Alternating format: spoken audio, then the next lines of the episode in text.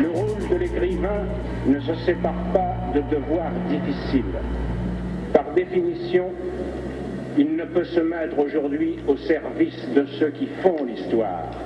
Il est au service de ceux qui la subissent. Ou sinon, le voici seul et privé de son art.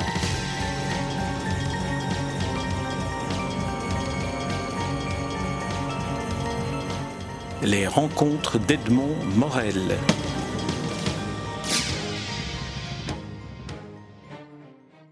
Marianne Rubinstein, nous nous rencontrons à l'occasion de la publication de votre dernier roman en date, Les arbres ne montent pas jusqu'au ciel. Alors c'est un roman, mais écrit sous la forme d'un journal, et j'ai eu le sentiment que c'était aussi une interrogation sur l'écriture. Oui, oui, tout à fait. C'est c'est une femme qui va se, se, reconstruire euh, et se, se, se découvrir en fait dans, dans grâce à l'écriture. Donc euh, euh, elle, elle, elle, commence par lire pour euh, pour pour comprendre ce qui lui arrive et pour prendre du recul et de la distance par rapport à ce qui lui arrive. Et puis ensuite, elle se pose des tas d'interrogations sur l'écriture et sur ce qu'elle doit écrire et, et, et hum, et oui, oui, oui, oui. C'est puis c'est une déclaration d'amour à la littérature en plus. Oui. Alors la narratrice, le, le, le, roman commence par une sorte de prologue avant l'automne, qui est une des saisons mm qui débute le, le roman. On ira jusqu'à l'automne de, de l'année suivante. Et euh, au fur et à mesure où elle euh, raconte à son journal ce qui lui arrive après une rupture, elle va interroger petit à petit d'autres références, comme le journal d'Anne Frank ou Montaigne. Mm. C'est une, euh, une, une, recherche qui, qui, qui aide à l'écriture?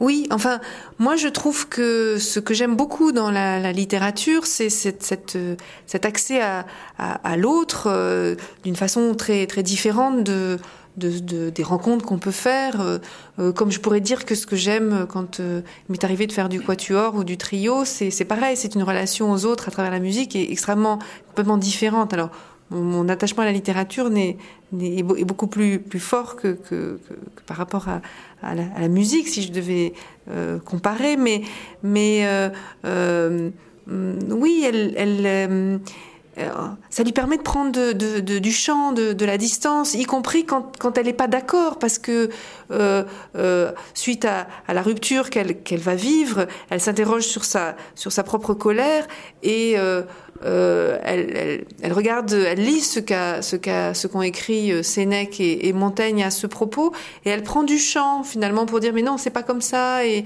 elle lit à ce moment-là Amos Oz et finalement qui, raconte combien la colère l'a protégée dans un premier temps par rapport au suicide de sa mère, et que, quand la peine est arrivée, elle, était un tout petit peu euh, adoucie, et, donc elle était supportable.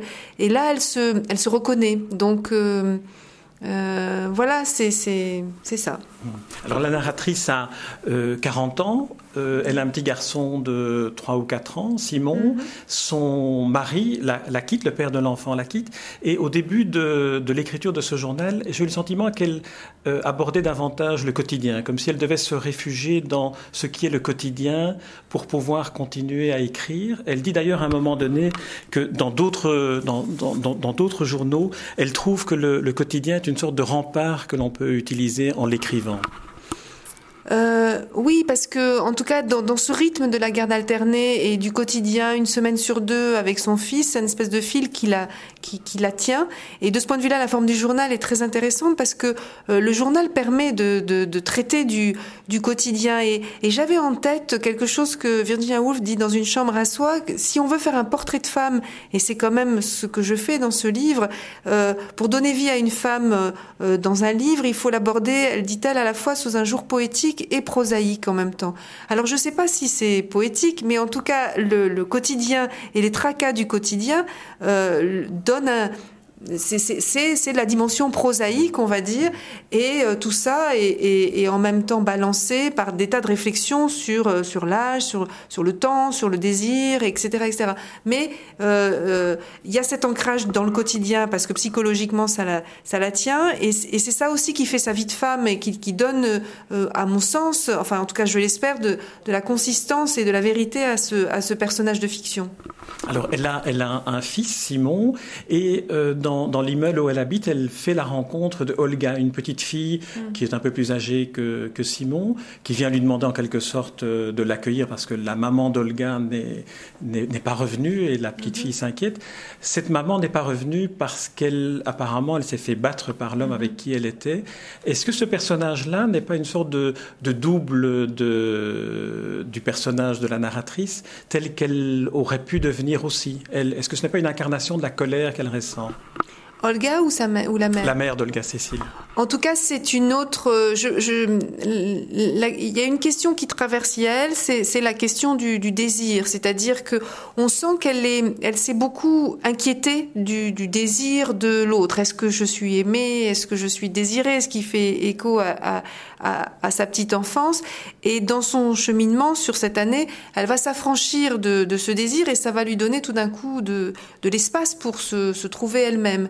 Euh, et elle va trouver une espèce de liberté intérieure parce qu'elle va s'affranchir de ce désir qui en permanence la, projette mais la colle sur l'autre et, c'est de façon assez, compliquée et douloureuse.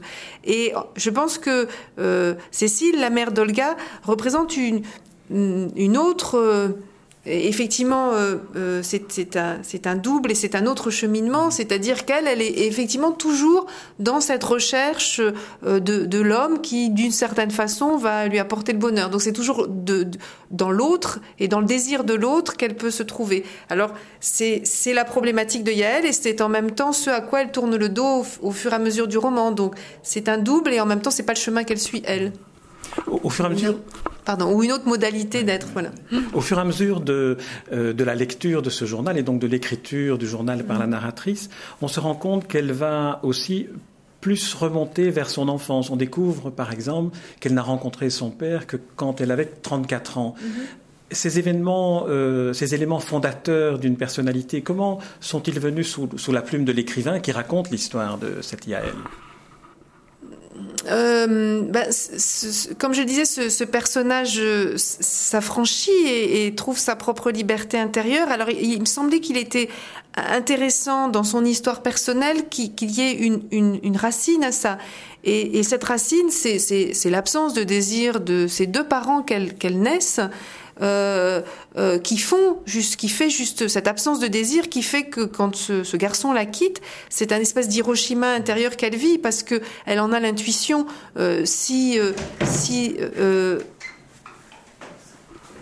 si l'ébranlement, euh, si, l'effondrement suite à cette rupture est, tellement massif et tellement radical, c'est parce qu'il fait écho à, une blessure intérieure euh, finalement fondatrice qui, est liée à, sa naissance, ce qu'on découvre au, fur et à mesure. Donc euh, c'était, il me semblait intéressant de, placer ça dans, son, sa, généalogie parce que ça expliquait pourquoi elle, en était aussi euh, dévastée et, ça expliquait aussi sa, trajectoire. De quoi doit-elle s'affranchir finalement?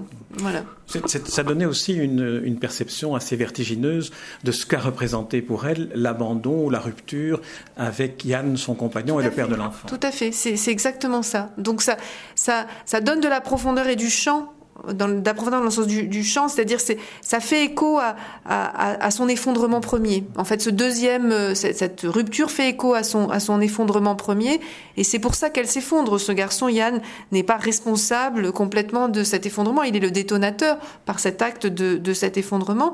Et, et euh, euh, c'est pour ça qu'elle elle se sent euh, complètement anéantie, en fait. Elle a ce sentiment d'Hiroshima intérieur. Et ça aussi, c'était quelque chose qui m'intéressait, puisque d'une certaine façon, sur cette tabula rasa, elle allait se reconstruire sur des modalités complètement différentes, ce qui me permettait d'introduire cette réflexion sur, sur la quarantaine et le milieu de la vie. Alors il y a aussi euh, un autre élément qui apparaît dans, dans, dans l'histoire familiale euh, de Yaël, c'est la mort de ses grands-parents dans les camps. Mm-hmm. euh, le fait qu'elle investigue en elle-même la part de culpabilité qu'elle pourrait avoir par rapport à la rupture, est-ce que ce n'est pas aussi une forme d'écho à la culpabilité des survivants? En tout cas, elle se demande si elle a le droit d'être malheureuse à, à ce point. Et, et, alors, elle, elle, trouve dans un texte d'un survivant de, de, Treblinka quelque chose de très salvateur, puisqu'il raconte que dans le ghetto, on pouvait perdre ses enfants, ses proches, et puis euh, on était comme hébétés, en fait. Et, donc, elle, comprend à ce moment-là qu'elle doit vivre son tourment euh, jusqu'au bout. Euh, euh, ceux qui sont très proches de, gens qui ont vécu euh, la, la, Shoah ont souvent l'impression euh, qu'il n'y a pas de gradation finalement. Il y a soit le malheur absolu, soit le rien. Et du coup, ils ont, c'est quelque chose que j'ai pu constater parce que j'ai travaillé sur cette question. Ils ont beaucoup beaucoup de mal, à, même à déceler que quelqu'un leur fait un peu de mal parce que du fait de, de cette gradation qui a été si mal établie, et finalement qu'elle trouve tout l'éventail euh, de la gradation et qu'elle qu'elle qu'elle accepte de souffrir et qu'elle n'en culpabilise, qu'elle ne culpabilise pas, qu'elle accepte de vivre son tourment jusqu'au bout, c'est-à-dire d'aller jusqu'au fond du trou pour, pour, pour rebondir ensuite, pour prendre une, quelque chose de très imagé. Euh, et, oui, euh, euh, c'est s'éloigner de cette culpabilité, euh, non pas des survivants là, mais des descendants des survivants qui, qui culpabilisent parce qu'ils n'ont pas le droit finalement, à l'aune de cette souffrance-là, rien n'est souffrance. Voilà. Alors la résilience euh, débute à peu près au milieu du roman. La résilience pour Gaël commence à peu près au début du roman.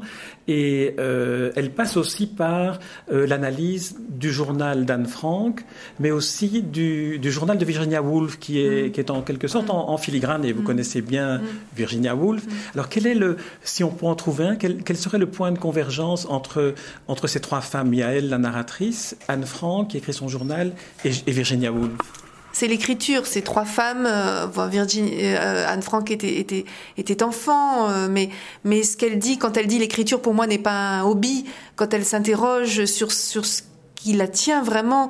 Euh, je pense que ces trois femmes euh, euh, se sauvent dans l'écriture. Anne Frank, elle se sauve de, son adolescence volée dans, l'écriture de, son journal.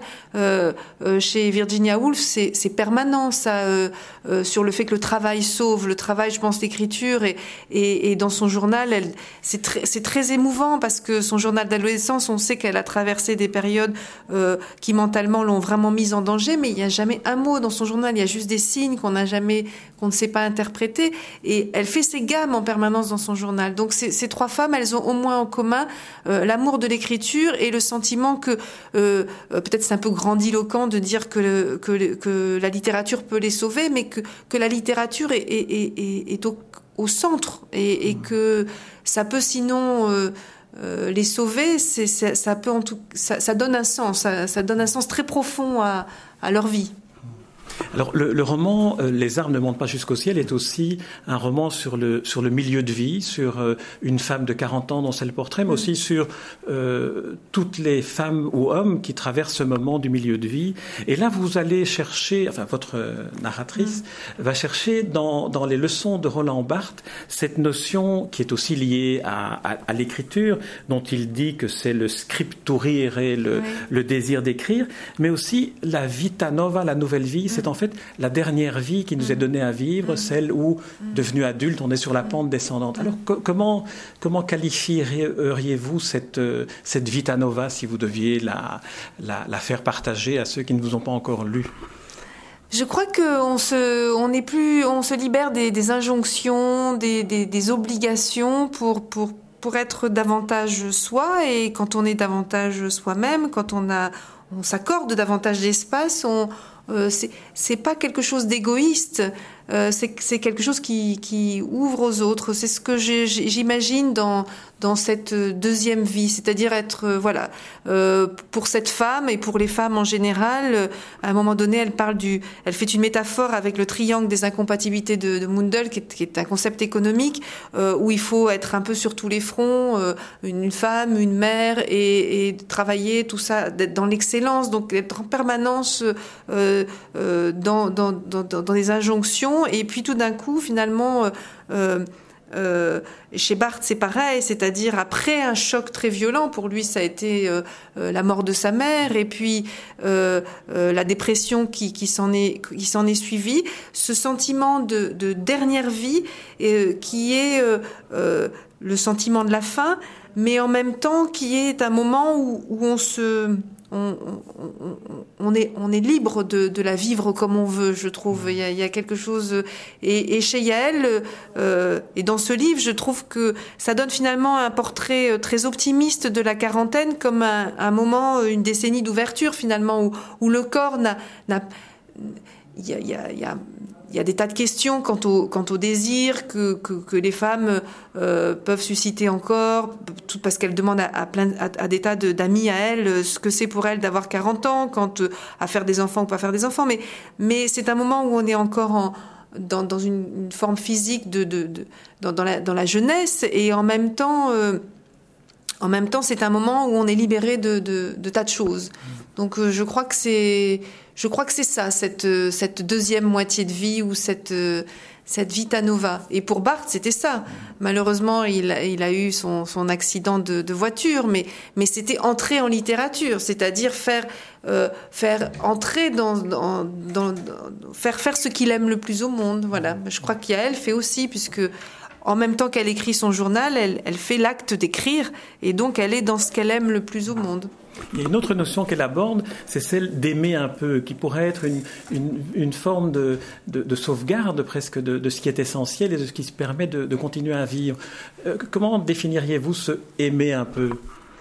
C'est-à-dire, euh, bah, je crois que c'est euh, aimer et en même temps, c'est ne pas être euh, débordé euh, par l'amour, ne, ne, ne, pas être en souffrance à cause de l'amour. C'est cette, euh, cet équilibre. Euh, donc, donc oui, peut-être sans doute rester soi-même, être avec l'autre, mais, mais sans être happé complètement par, euh, par la relation amoureuse, euh, dans une passion où on est en permanence entre le tourment et euh, le désir fou. Et voilà. Donc je crois que c'est ça, aimer un peu. C'est être dans un compagnonnage heureux. Enfin, pour moi, je crois que je crois que c'est ça qu'il y avait chez. Là aussi, c'est Barthes qui en parle, et je crois, je crois que c'est un peu cette idée-là. Est-ce que là, la boucle n'est pas bouclée avec Montaigne qui intervient au début? Une forme de, euh, de, volonté de, de mettre l'exigence qu'au niveau de ce qui peut être atteint Peut-être. C'est pas. Là, je sais pas. Je ne sais pas répondre à cette question. Non, non, voilà, c'est ce que vous me dites qui me fait penser à cette, à cette boucle-là que, que j'aperçois. En tout cas, en tout cas euh, entre Montaigne et Barthes, c'est vrai que c'est, je navigue avec un grand bonheur entre ces, entre ces, ces deux auteurs, mais je ne sais pas si, si, si, la boucle est bouclée. mais alors, euh, une, une dernière question, cette fois-ci sur une autre sphère de, l'écriture. On, dit parfois que, le roman, la fiction romanesque, est le meilleur instrument pour comprendre l'histoire avec un grand H. Dans le cas de votre personnage Yael, qui est professeur d'université, professeur d'économie, est-ce qu'elle ne crée pas là une sorte de, lien aussi vertueux entre l'économie et le romanesque? Euh, pour le formuler autrement, est-ce que le roman n'est pas une manière aussi de faire comprendre ce qu'est le phénomène économique euh, général? En tout cas, c'est un. J'aimerais bien. Je trouve que l'économie envahit tellement nos, vies aujourd'hui. Il y a un vrai matériau romanesque. Alors c'est difficile à utiliser. C'est un matériau compliqué, mais euh, mais mais oui, je, je, je pense qu'il y a euh, euh, c'est un peu, euh, d'une certaine façon, dans ce texte, il y a, y a deux fils qui sont tenus, c'est-à-dire que on dit parfois euh, ces, romans très minimalistes, etc., très intimistes, et, et ce, ce, ce, texte est, est, est, très intimiste puisqu'on plonge dans l'intimité d'une femme, et, et alors il y, y, a, cette critique parfois que ça prend pas le bras le corps, les problèmes de la société, puis mais en même temps, elle, elle est elle, est, elle a aussi ce regard d'économiste et, des, et, donc elle s'interroge en permanence sur le travail et elle fait un lien en fait entre. Alors c'est c'est pas plaqué comme ça, c'est-à-dire que euh, sa formation d'économiste fait qu'elle rebondit sur ces questions intimes aussi par rapport à, à, des concepts économiques ou, à des problématiques économiques. Donc euh, euh, il y a un peu l'idée de tenir les deux bouts, voilà. En tout cas, Marianne Rubinstein, je vous remercie pour cet entretien et puis pour ce pour ce roman qui fait partie aussi de ces romans qui sont des romans bibliothèques c'est-à-dire qu'ils ils invitent le lecteur à ne pas s'arrêter à ce seul livre, mais à aller plus avant dans, ce que nous fait découvrir le, le personnage. Et inspire également beaucoup d'empathie pour ce personnage de, de Yael, dans l'intimité de laquelle on, on, entre grâce à votre, à votre écriture qui est, qui est limpide et qui est également très, très empathique avec le personnage que, que vous avez créé. Marianne Rubinstein, je vous remercie pour euh, ce roman. Je rappelle le titre, Les arbres ne montent pas jusqu'au ciel. C'est paru chez Albin Michel et j'en recommande la lecture, toutes affaires cessantes. Merci beaucoup.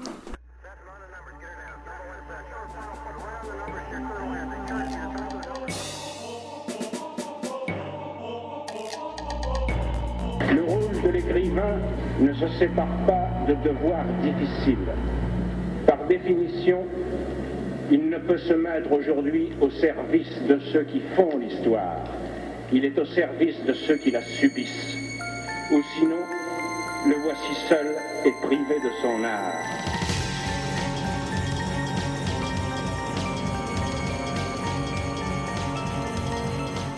Les rencontres d'Edmond Morel.